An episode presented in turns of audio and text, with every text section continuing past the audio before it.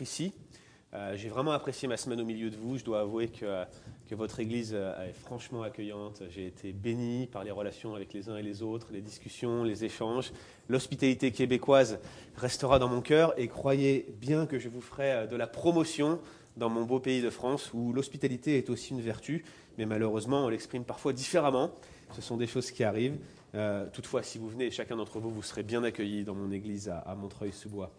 Alors on va ouvrir la Bible, comme le disait euh, Pascal, dans le chapitre 8 de l'Épître aux Romains. Romains chapitre 8. Et pour ceux qui euh, s'intéressent à l'actualité, de voir euh, la difficulté dans laquelle sont certains chrétiens de nos jours en Corée du Nord, mais aussi de manière encore plus tragique au Moyen-Orient, avec toutes les exactions dont nous entendons parler ici et là, et dont nous sommes témoins avec horreur, le monde qui voit des, des choses horribles qui sont mises en vidéo sur Internet, des décapitations, des, des crucifixions. Il est frappant que ce matin, le verset qui va arrêter notre attention se trouve dans Romains 8, verset 28, qui nous dit que nous savons du reste que toute chose concourt au bien de ceux qui aiment Dieu, de ceux qui sont appelés selon son dessein. J'aime bien la version d'Arby qui nous dit Nous savons que toute chose travaille ensemble, concourt ensemble pour le bien de ceux qui aiment Dieu, de ceux qui sont appelés selon son propos, sa volonté, son dessein. Prions. Oh, Seigneur notre Dieu, nous sommes devant toi aujourd'hui pour entendre ta parole. Et ta parole, c'est toi-même qui te présente à nous. C'est un moyen de grâce qui veut nous parler aujourd'hui et qui veut s'adresser à nous pour nous transformer, pour nous changer à la ressemblance de Christ, pour nous diriger dans tes voies et pour nous faire ressembler à toi. Et nous avons le cœur lourd par rapport à tout ce que nous voyons dans le monde et, tout ce que nous entendons parce que nous savons que ce monde nous est hostile. Et nous en avons la démonstration de manière éclatante aujourd'hui, dans ce que nous voyons de manière explicite dans tous les journaux, sur toutes les télévisions, lorsque nous voyons nos frères et sœurs et ceux qui portent le nom de chrétiens plus généralement être persécutés, être mis à mort pour le nom de Christ. Et nous voulons nous souvenir que tu as un plan, que tu diriges toutes choses, que rien n'échappe à ton contrôle absolu, à ta souveraineté totale sur tout ce qui existe. Et ce matin, nous voudrions être enseignés par toi, être rassurés par toi, et en même temps, Seigneur, être instruits. Nous en avons besoin, Seigneur, et nous reconnaissons nos faiblesses, tant de par celui qui va devoir apporter la parole maintenant, que de ceux qui doivent l'entendre. Nous ne pouvons pas te saisir personnellement en dehors de ta grâce. Et c'est bien ta grâce que nous sollicitons ce matin pour que tu puisses t'adresser à nous de cette manière si particulière et si spéciale qui a été efficace pour nous et qui le sera encore. Te prions, Seigneur, pour que tu nous bénisses en tant que communauté, en tant qu'Église, et que ta parole fasse son effet qu'elle produit toujours. Au nom de Jésus-Christ. Amen.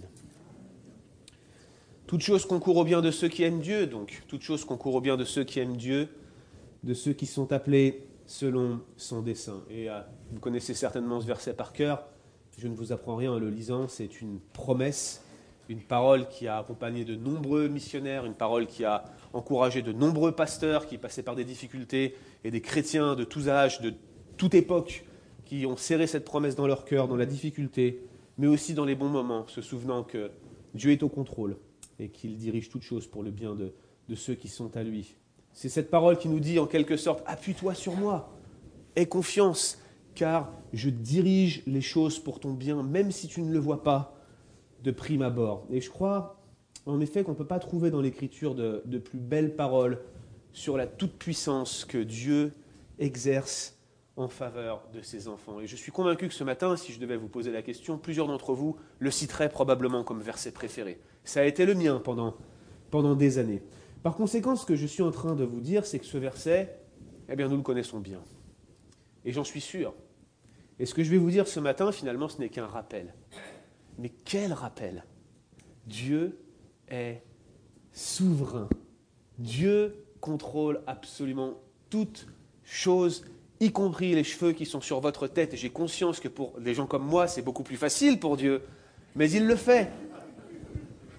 Et puisque nous aimons ce verset, ainsi que toute la doctrine qu'il contient. Je vous propose que nous laissions de côté les généralités, les choses que l'on dit généralement euh, de but en blanc sur ce verset, et qu'on se concentre sur son sens profond en le regardant morceau par morceau, mot par mot, pour voir ce qu'il a à nous dire et comment Dieu s'adresse à nous de cette manière si particulière au travers de ce verset ce matin. Regardons tout d'abord la première partie du verset.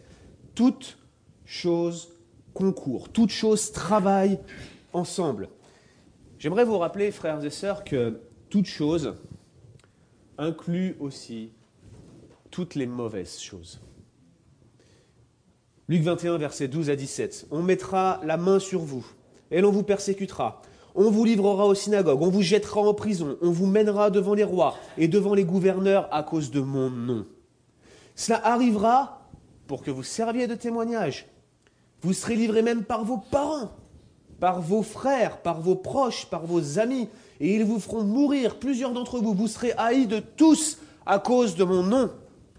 Voilà la parole prophétique de Christ en Luc 21, Jean 16, verset 3. Ils vous excluront des synagogues et même l'heure vient où quiconque vous fera mourir croira rendre un culte à Dieu. N'importe quel musulman radical croit ça quand il décapite un chrétien.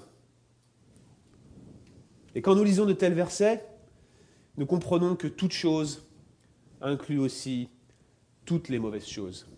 Et c'est particulièrement important, frères et sœurs, de souligner ce point, notamment à cause du contexte dans lequel notre verset de Romains 8, 28 tombe. Relisez avec moi le chapitre 8, prenez votre Bible, regardez le verset 17. Le verset 17 dit que nous sommes co-héritiers avec Christ. Oui, nous sommes co-héritiers avec Christ, nous avons un héritage qui nous attend si nous souffrons avec lui. Verset 18 nous dit que dans le temps présent, nous souffrons, mais que cela n'a rien à voir avec la gloire à venir. Donc la souffrance présente est un contraste avec la gloire, mais la souffrance est bel et bien présente. Verset 20 dit que toute la création, la création tout entière, tout ce qu'elle contient, a été soumise à la vanité. Qu'est-ce que cela veut dire concrètement? La réponse est au verset 21. La création souhaite être délivrée de la corruption, c'est-à-dire de la mort qui gangrène et qui les a atteints depuis la chute, parce qu'Adam, je vous le rappelle, quelque chose que vous connaissez déjà bien par votre confession de foi, il est une tête fédérale pour l'ensemble de l'humanité, mais aussi pour l'ensemble de la création. Quand il est tombé, il a entraîné avec lui la création tout entière, comme une chute de domino.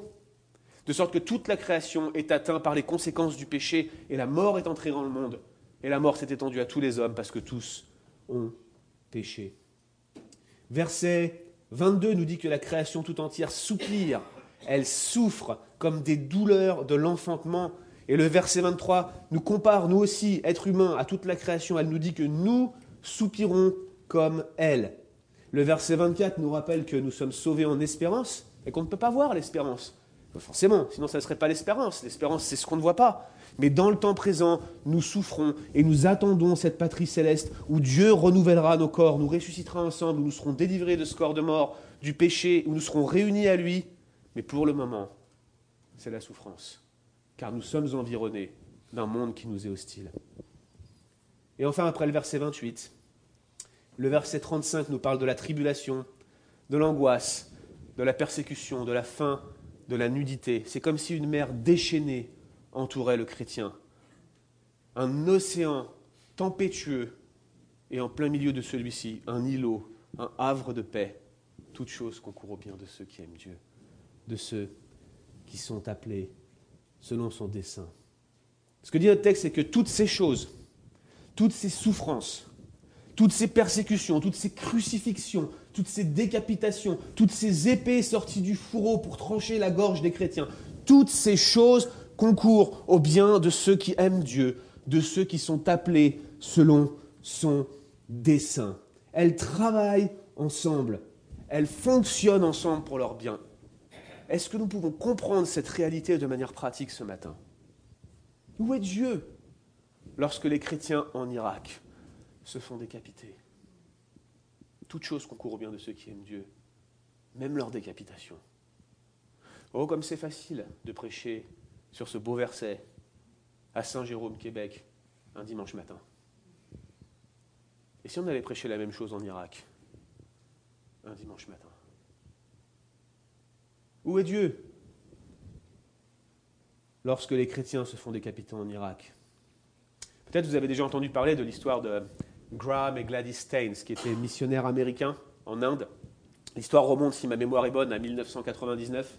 Euh, Graham Staines était missionnaire Et il était très connu en Inde parce qu'il, euh, non seulement il partageait l'évangile, mais il participait à des œuvres sociales euh, assez importantes, notamment au niveau de la lèpre. Il était, je crois, le président de la mission évangélique euh, qui luttait contre la lèpre. Pardonnez-moi, je, ne me souviens plus du nom exact de cette mission.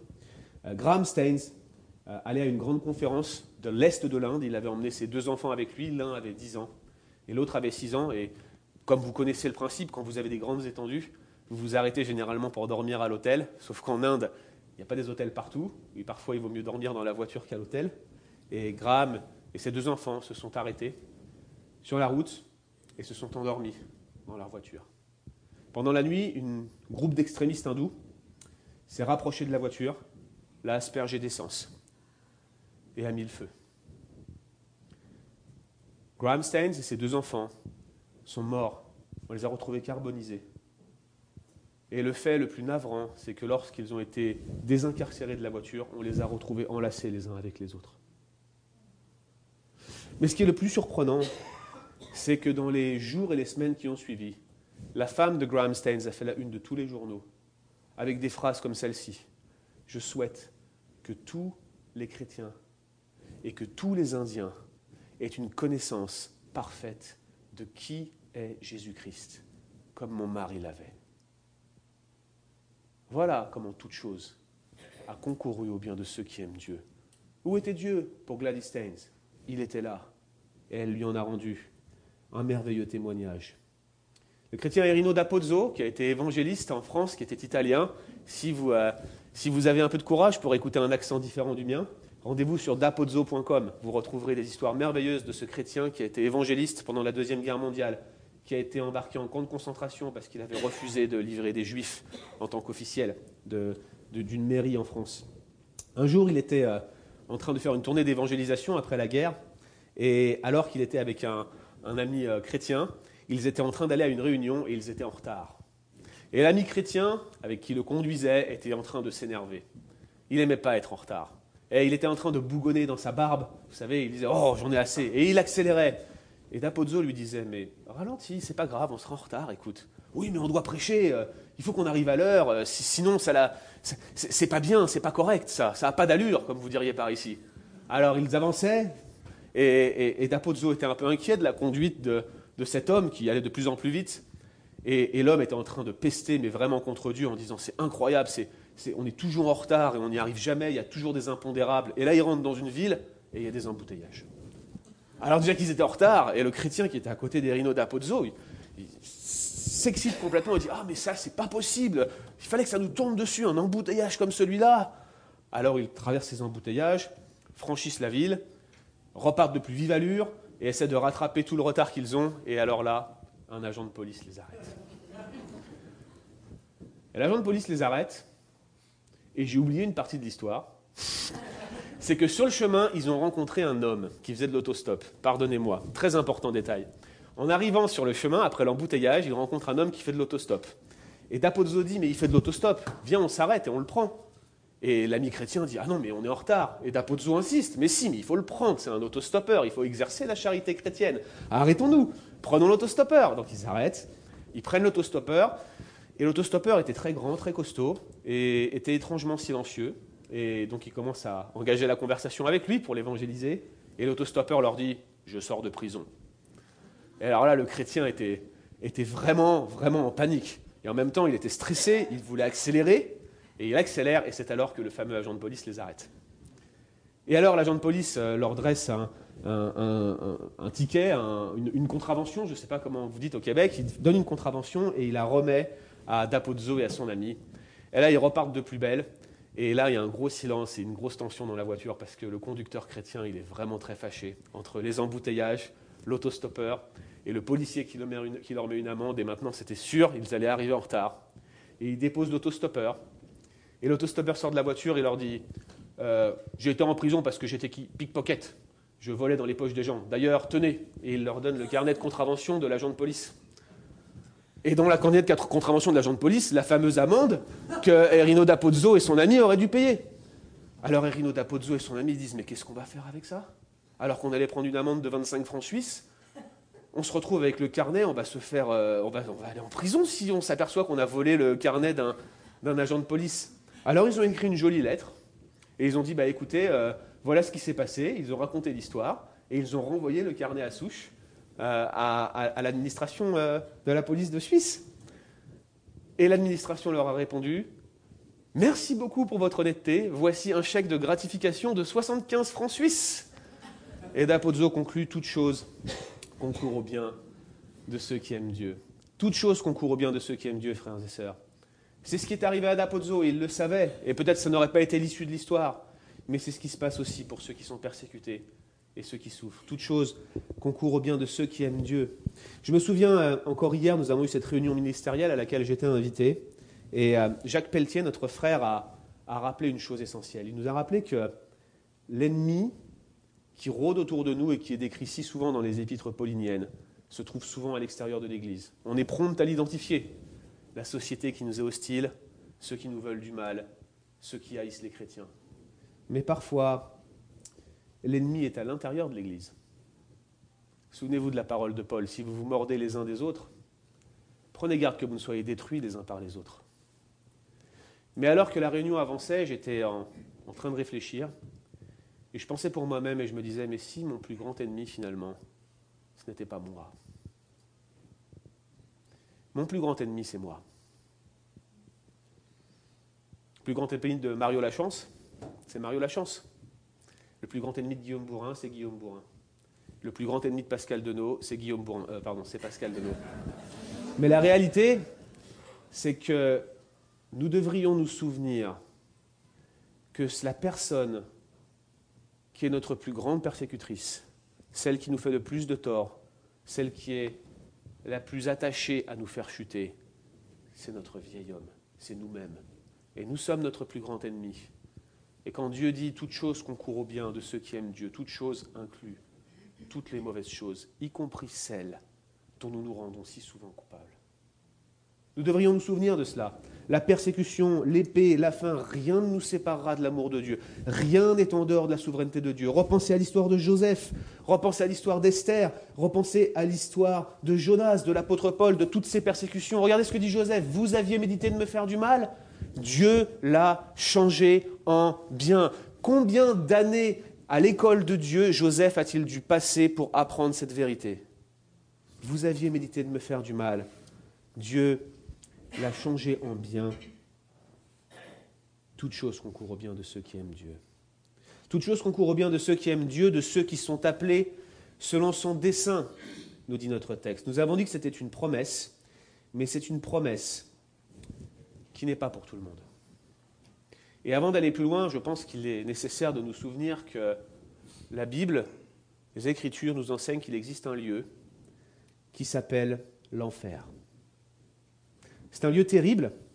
Jésus en parle comme un endroit où ceux qui y sont jetés, leur verre ne meurt point, le feu ne s'éteint point, une souffrance éternelle, perpétuelle, sans cesse grandissante. Vous savez, quand vous faites du bricolage, et si vous faites régulièrement du bricolage, et si vous êtes aussi doué pour le bricolage que moi, vous allez régulièrement vous mettre un coup de marteau sur les doigts.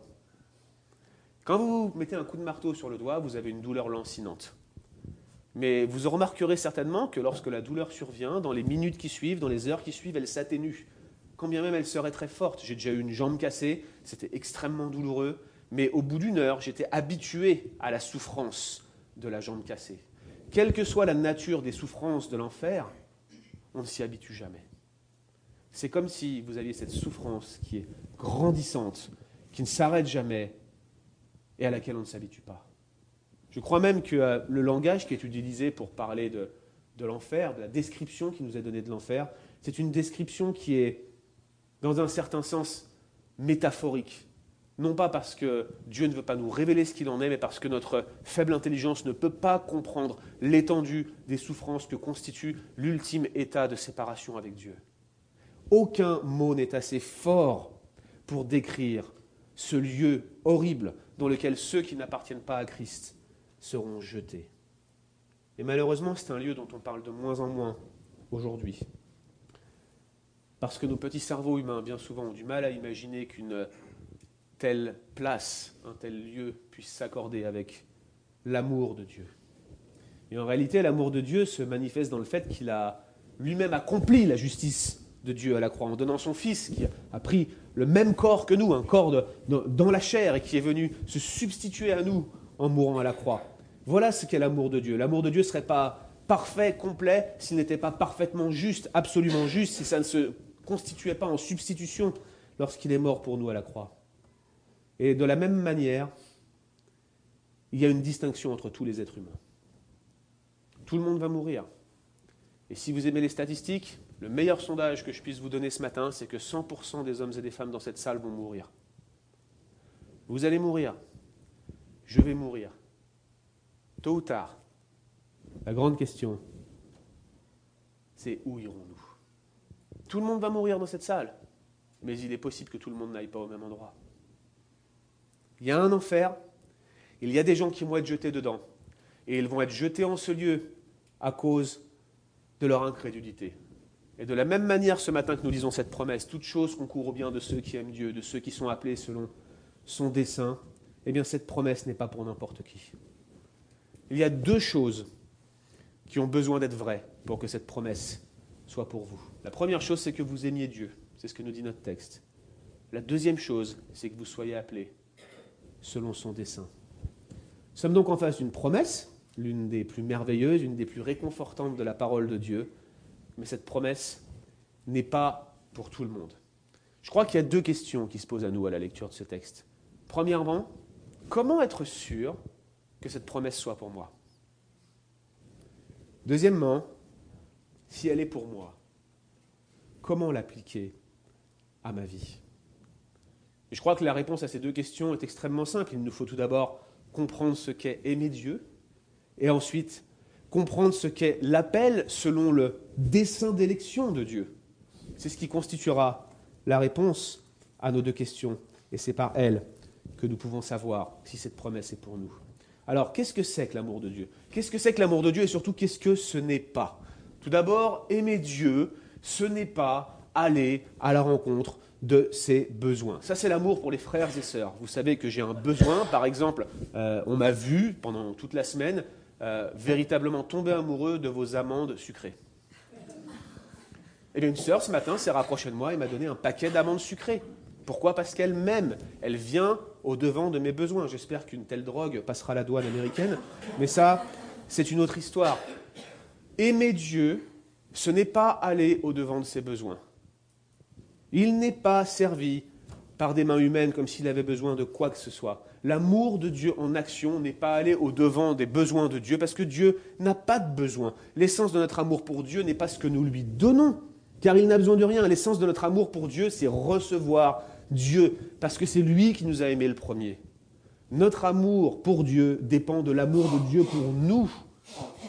Et en aucun cas, quelque chose qui vient de nous peut se venir combler quelque chose qui manquerait en Dieu, qui, qui, serait un vide dans l'essence de Dieu. Donc c'est pas lui donner quelque chose, c'est pas non plus en soi lui obéir ou le servir, c'est pas ça l'essence de l'amour de Dieu, mais il y a une dimension où il s'agit de le recevoir.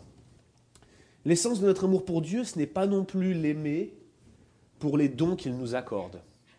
Et là, je parle des dons, euh, j'appellerais ça des dons généraux, des dons que nous avons tous reçus si nous sommes enfants de Dieu. Le pardon, euh, la justification, le fait d'échapper à l'enfer que nous décrivions tout à l'heure, l'accès à la vie éternelle. Si nous sommes enfants de Dieu, c'est des choses qui nous appartiennent. Mais aimer Dieu, fondamentalement, ce n'est pas seulement l'aimer pour ses dons, ce n'est même pas l'aimer au travers de ses dons. Il est clair que si nous aimons Dieu, on va garder sur notre cœur toutes ces choses-là. On va être reconnaissant et on va garder ces dons comme un trésor. Ce sont eux qui nous permettent de rencontrer Dieu. C'est au travers d'eux que nous le rencontrons. Mais aimer Dieu, c'est chérir Dieu lui-même. Au travers de ses dons, mais surtout bien au-delà de ses dons. Regardez à lui, à celui qui donne. Nous sommes constamment en danger, frères et sœurs, d'élever les dons à la place de celui qui donne. Nous sommes constamment en danger de tomber dans l'idolâtrie avec les dons mêmes de Dieu. Prenons garde. L'amour pour Dieu n'est pas seulement l'aimer en retour de ce qu'il nous donne, mais c'est l'aimer lui, lui qui nous a aimés. Aimer Dieu, donc, ce n'est pas lui donner en soi quelque chose, ce n'est pas le servir ou lui obéir.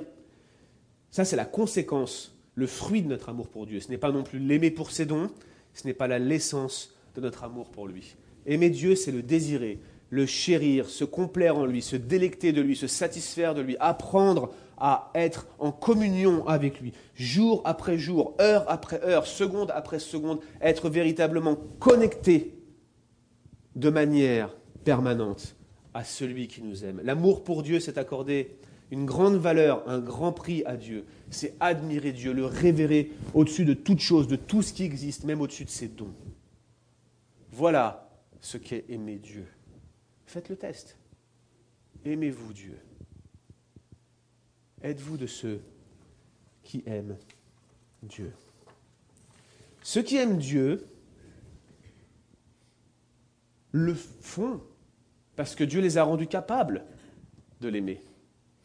Ceux qui aiment Dieu aiment Dieu parce que l'amour de Dieu a été répandu dans leur cœur, car l'amour de Dieu est répandu dans notre cœur, dit l'apôtre Paul, chapitre 5 de l'Épître aux Romains.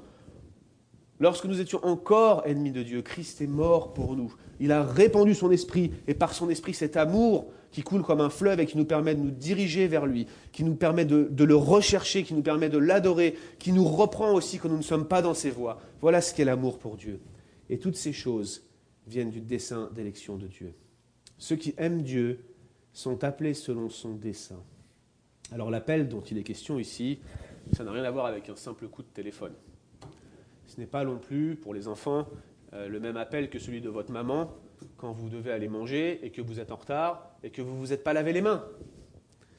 L'appel dont il est question ici n'est pas non plus l'appel du haut-parleur à un supermarché quand vous avez perdu votre mari qui s'est égaré au rayon boisson en bon réformé baptiste. L'appel dont il est question ici, c'est un, un appel royal, un appel qu'on ne peut pas refuser, un appel qu'on ne peut pas esquiver. C'est le même genre d'appel que celui que Assurbanipal propose à la reine Vashti dans le livre d'Esther. Souvenez-vous ce que son refus a occasionné. La perte de sa dignité, la perte de son statut. Ce n'était pas possible de refuser un tel appel. Quand Dieu appelle, bien plus que n'importe quel potentat ou assurbanipal de ce monde, il appelle de manière efficace. C'est ainsi que les théologiens nomment ce type d'appel dont il est question ici. C'est un appel efficace. C'est celui qui fait que Dieu, de toute éternité, a souverainement décidé de te sauver, de t'appeler efficacement pour que tu t'approches de lui et que cet appel soit sûr. Et on le comprend d'autant plus quand on sait que cet appel se fait selon le dessein de Dieu, c'est-à-dire selon la, volonté secrète de Dieu, selon le plan de Dieu. Dieu appelle selon son plan et ceux qui sont appelés à répondre répondent efficacement. Il n'y a pas d'échec dans le plan de Dieu. Si vous êtes là ce matin, ne croyez pas qu'il y ait quoi que ce soit qui vienne de vous. Vous n'apportez rien et vous ne contribuez en rien à votre salut à l'exception du péché qui l'a rendu nécessaire. Rien ne vient de vous, rien ne permet en vous de pouvoir vous glorifier de quoi que ce soit, y compris d'être assis sur ces chaises ce matin. Dieu sauve de sa propre initiative et il vous appelle efficacement à sa grâce, pour sa grâce et pour la louange de la gloire de sa grâce. Et si vous êtes là ce matin, dites Amen, merci Seigneur, c'est toi qui m'as sauvé. Et ce morceau de phrase dans notre verset vient compléter le précédent pour mieux l'expliquer. Tous ceux qui aiment Dieu sont ceux qui sont appelés selon le dessein, selon la volonté de Dieu. L'amour pour Dieu que nous avons décrit juste avant, cet amour qui transcende tous les dons de Dieu, qui va bien au-delà, cet amour qui se focalise sur la personne de Dieu, le Dieu train révélé en la personne de Christ, cet amour-là est un don de Dieu. C'est lui qui produit le vouloir et le faire selon son bon plaisir. Et si nous aimons Dieu, si nous sommes capables de l'aimer de cette manière-là, ce n'est pas parce que nous sommes des gens bien. Vous n'êtes pas des gens bien. Si vous voulez apprendre quelque chose ce matin de la part d'un Français, vous n'êtes pas des gens bien. Je ne suis pas quelqu'un de bien. Les gens bien, ça n'existe pas. Il y a juste des personnes sauvées par grâce, des pécheurs, des pauvres types, des pauvres femmes qui ne méritent rien d'autre que l'enfer et que Dieu a sauvé. 1 Jean 4, 19. Nous l'aimons, nous l'aimons, parce qu'il nous a aimés le premier. Jean 15, verset 16. Ce n'est pas vous qui m'avez choisi, mais moi. Je vous ai choisi et je vous ai établi afin que vous alliez et que vous portiez du fruit et que votre fruit demeure, afin que tout ce que vous demanderez au Père en mon nom, il vous le donne. Pourquoi? Parce que Dieu a pris l'initiative. Le seul moyen d'aimer Dieu réellement, Le seul moyen de le chérir, le seul moyen de le désirer, de se délecter en lui, d'apprendre à se satisfaire de lui, le seul moyen, c'est que Dieu vous appelle à le faire. L'amour pour Dieu est un don de Dieu. Ceux qui aiment Dieu sont ceux qui ont été choisis par Dieu, sont les croyants véritables, les chrétiens véritables qui sont nés de nouveau. Telle est la nouvelle naissance, née de Dieu, de la propre initiative de Dieu. Rien pour nous, tout pour lui. Cette promesse n'est donc pas pour tout le monde. Elle n'est valable uniquement que pour ceux qui sont passés de la mort à la vie, que pour ceux qui sont nés de nouveau selon la volonté de Dieu. Le message de cette promesse, le message de ce passage, et finalement le message de tout l'épître aux Romains, c'est un message pour des croyants nés de nouveau, pour des croyants qui sont passés de la mort à la vie, pour des personnes qui ont expérimenté de manière personnelle la grâce de Dieu et la régénération qui y est associée. C'est un message pour les croyants donc, mais comme tout message pour les croyants, il comporte un message aussi pour les incroyants. Alors, qu'est-ce que le message que Dieu veut nous adresser ce matin au travers de ce texte?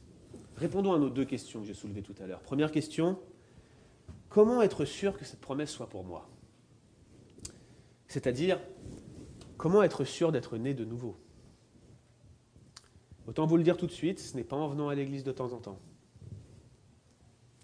Ce n'est pas en ayant grandi dans une famille chrétienne. Ce n'est pas en ayant été baptisé quand j'étais petit. Ne change rien. Ce n'est certainement pas en connaissant plein de chrétiens, même si la majorité de mes amis étaient chrétiens. Ce n'est pas être gentil, ce n'est pas être agréable, ce n'est pas être sympathique, ce n'est pas être prêt à aider, ce n'est pas être compréhensif, ce n'est pas non plus offrir des amandes sucrées à un Français. Ce n'est pas ces choses-là. Ce n'est pas non plus tout bonnement adhérer à la confession de foi réformée baptiste de 1689. C'est très bien. Ça ne suffit pas. Si vous n'êtes pas passé de la mort à la vie, si vous n'êtes pas né de nouveau, cette promesse n'est pas pour vous. Alors qu'est-ce que c'est? Eh bien, c'est reconnaître que nous ne sommes rien d'autre que des pécheurs pour lesquels rien de bon n'est destiné par nature, dans lequel rien de bon n'habite, incapable de faire le bien, perdu, prêt à être jeté en enfer selon la justice de Dieu. C'est renoncer à dire ou même à croire qu'il y ait quoi que ce soit de bon qui vienne de nous. C'est comme si vous étiez un verre d'eau claire dans lequel on aurait glissé une goutte d'arsenic. À qui recommanderiez-vous de le boire? C'est comprendre que Dieu offre son amour à ceux qui en sont indignes et qu'il l'offre encore aujourd'hui, dans le temps. C'est comprendre que l'amour de Dieu s'est manifesté à la croix quand Jésus-Christ a porté la condamnation que tu aurais méritée.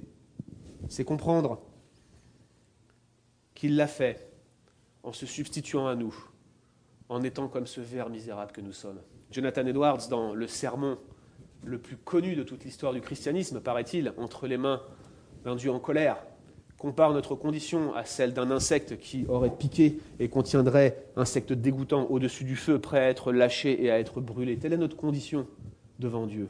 Nous sommes toujours à deux doigts d'être mis à mort, comme l'épée de Damoclès qui est suspendue au-dessus de nos têtes. Et vous savez quoi? Christ a pris cette place-là à la croix. Votre misère, votre méchanceté, votre péché, vos pensées impures, mauvaises, il les a portées. Voilà pourquoi il est mort. Haïssez le péché, frères et sœurs, car c'est pour cela que votre Sauveur a été cloué à la croix. Détestez-le, détestez le péché. Il a pris ta place, il t'a aimé le premier, il a pris ta place. Et si tu crois cela ce matin, si ce message est pour toi, si tu as accepté cette réalité, que Christ est mort pour tes péchés, si tu prends cet engagement de le suivre, en acceptant ce message glorieux que Christ, Dieu lui-même, s'est fait chair, est venu dans le monde, est mort à la croix pour se substituer à toi, si tu passes par cette expérience-là, si tu te prends en dégoût, que tu comprends qu'il n'y a aucune autre solution que la mort de Jésus-Christ pour que tu puisses éviter la colère de Dieu, si tu l'acceptes comme ton sauveur personnel, alors il va effacer l'acte de ta condamnation. Il va payer pour toi. Il va prendre le prix qu'auraient mérité toutes les offenses que tu as fait et que tu feras encore. Le regard que tu portes sur le monde va être alors changé. Tu vas te mettre à haïr le péché dans ta vie et tu vas le combattre. Et tu vas aimer Dieu. Oh, tu vas l'aimer réellement. à cause de l'amour de Dieu répandu dans ton cœur. Voilà ce qu'est la nouvelle naissance. Ce n'est pas juste un simple oui ou une main levée dans une réunion. C'est une transformation intérieure par la foi en Jésus-Christ, foi que Christ nous a donnée. Et toutes les promesses, celles des Écritures, celles de la justification, celles de la sanctification, celles qui concernent l'éternité, celles de la résurrection et celles qui disent toutes choses concourent au bien de ceux qui aiment Dieu, seront pour toi si tu es né de nouveau. Et je ne veux pas que qui que ce soit dans cette salle ce matin parte sans rentrer en lui-même et sans s'interroger sur son avenir éternel et sur la réalité de sa nouvelle naissance. Oh, il est bon de s'examiner soi-même. Examinez-vous vous-même, dit Paul aux Corinthiens. Examinez-vous vous-même pour voir si vous êtes dans la foi. Laissez-moi vous inviter à vous examiner ce matin. Et si quelqu'un aujourd'hui a des doutes, le pasteur Denot ou moi-même, nous sommes prêts à discuter avec vous après le culte et nous serions très heureux de prier avec vous. Deuxième question, si cette promesse est pour moi, comment la vivre? La réponse, elle est très simple. Fixer son attention sur la promesse avec foi. Le puritain Samuel Clark, qui a succédé à John Owen, dit que les chrétiens se privent eux-mêmes de leur plus grand réconfort lorsqu'ils oublient ou mettent en doute les promesses de Dieu car il n'est pas de détresse si grande qui n'ait de promesses appropriées grandement suffisantes pour la soulager. Est-ce que vous voulez être heureux? Est-ce que vous cherchez le bonheur dans ce monde où tout passe? Est-ce que vous vous rendez compte que bien des choses concourent pour essayer de vous faire perdre votre joie et que jour après jour, les souffrances et les épreuves qui sont les vôtres, quelles qu'elles soient, en tant qu'Église, en tant qu'individu, ou celles qui vous tracassent vous-même quand vous vous regardez dans la glace et que vous reconnaissez votre état misérable? Vous voulez vraiment être heureux malgré cela? Oh, fixez les promesses de Dieu par la foi. Absolument toutes choses concourent au bien de ceux qui aiment Dieu, y compris vos défaillances. Rien n'est en dehors de sa souveraineté. Il dirige toutes choses pour votre bien. Ce n'est pas à dire qu'il faut chercher à pécher pour que la grâce abonde, bien sûr. Si vous pensez comme cela, relisez Romains 6, cela devrait remettre les idées en place. Mais la réalité est claire. Absolument toute chose concourt au bien de ceux qui aiment Dieu. Fixez votre attention sur les promesses avec foi. Méditez-les. Rappelez-les-vous dans votre cœur. Que ce soit dans votre mariage, que ce soit dans votre couple, que ce soit dans votre travail, que ce soit avec votre famille, que ce soit avec les gens qui se moquent de vous à cause de votre foi, ou parce que vos voisins vous ont stigmatisé comme chrétien. Chers amis, ce matin, toute chose concourt au bien de ceux qui aiment Dieu. Toute chose concourt au bien de votre Église, dans ce quartier, là où Dieu l'a placé, pour que vous soyez des témoins. Dieu contrôle absolument toute chose pour le bien de ceux qui l'aiment. Prions. Seigneur notre Dieu, c'est un grand privilège de savoir que tu prêtes attention à nous que tu portes tes regards sur nous et que ton esprit nous soutient. Merci pour le privilège d'être à toi. Et merci parce que euh, ce privilège nous donne accès aux plus merveilleuses promesses, notamment celle de savoir que rien ne te surprend, Seigneur, et tout est sous ton contrôle. Nous sommes tellement reconnaissants, Seigneur, de savoir que, quoi qu'il nous arrive, c'est toi, notre Père, qui nous contrôle et nous dirige pour euh, que nous soyons réellement heureux. Et nous voulons apprendre par nos circonstances, Seigneur, à cultiver cette joie profonde, non pas ces simples éclats que le monde cultive, mais à cultiver cette joie profonde, celle qui découle de l'Évangile et de l'assurance que tu es souverain, Seigneur. Renforce cette idée dans notre cœur, imprime-la sur notre âme, que nous puissions croire en toi, et que tes promesses, Seigneur, soient pour nous un objet de délectation, de contentement, et que nous puissions y obéir et nous y soumettre. Au nom de Jésus-Christ. Amen.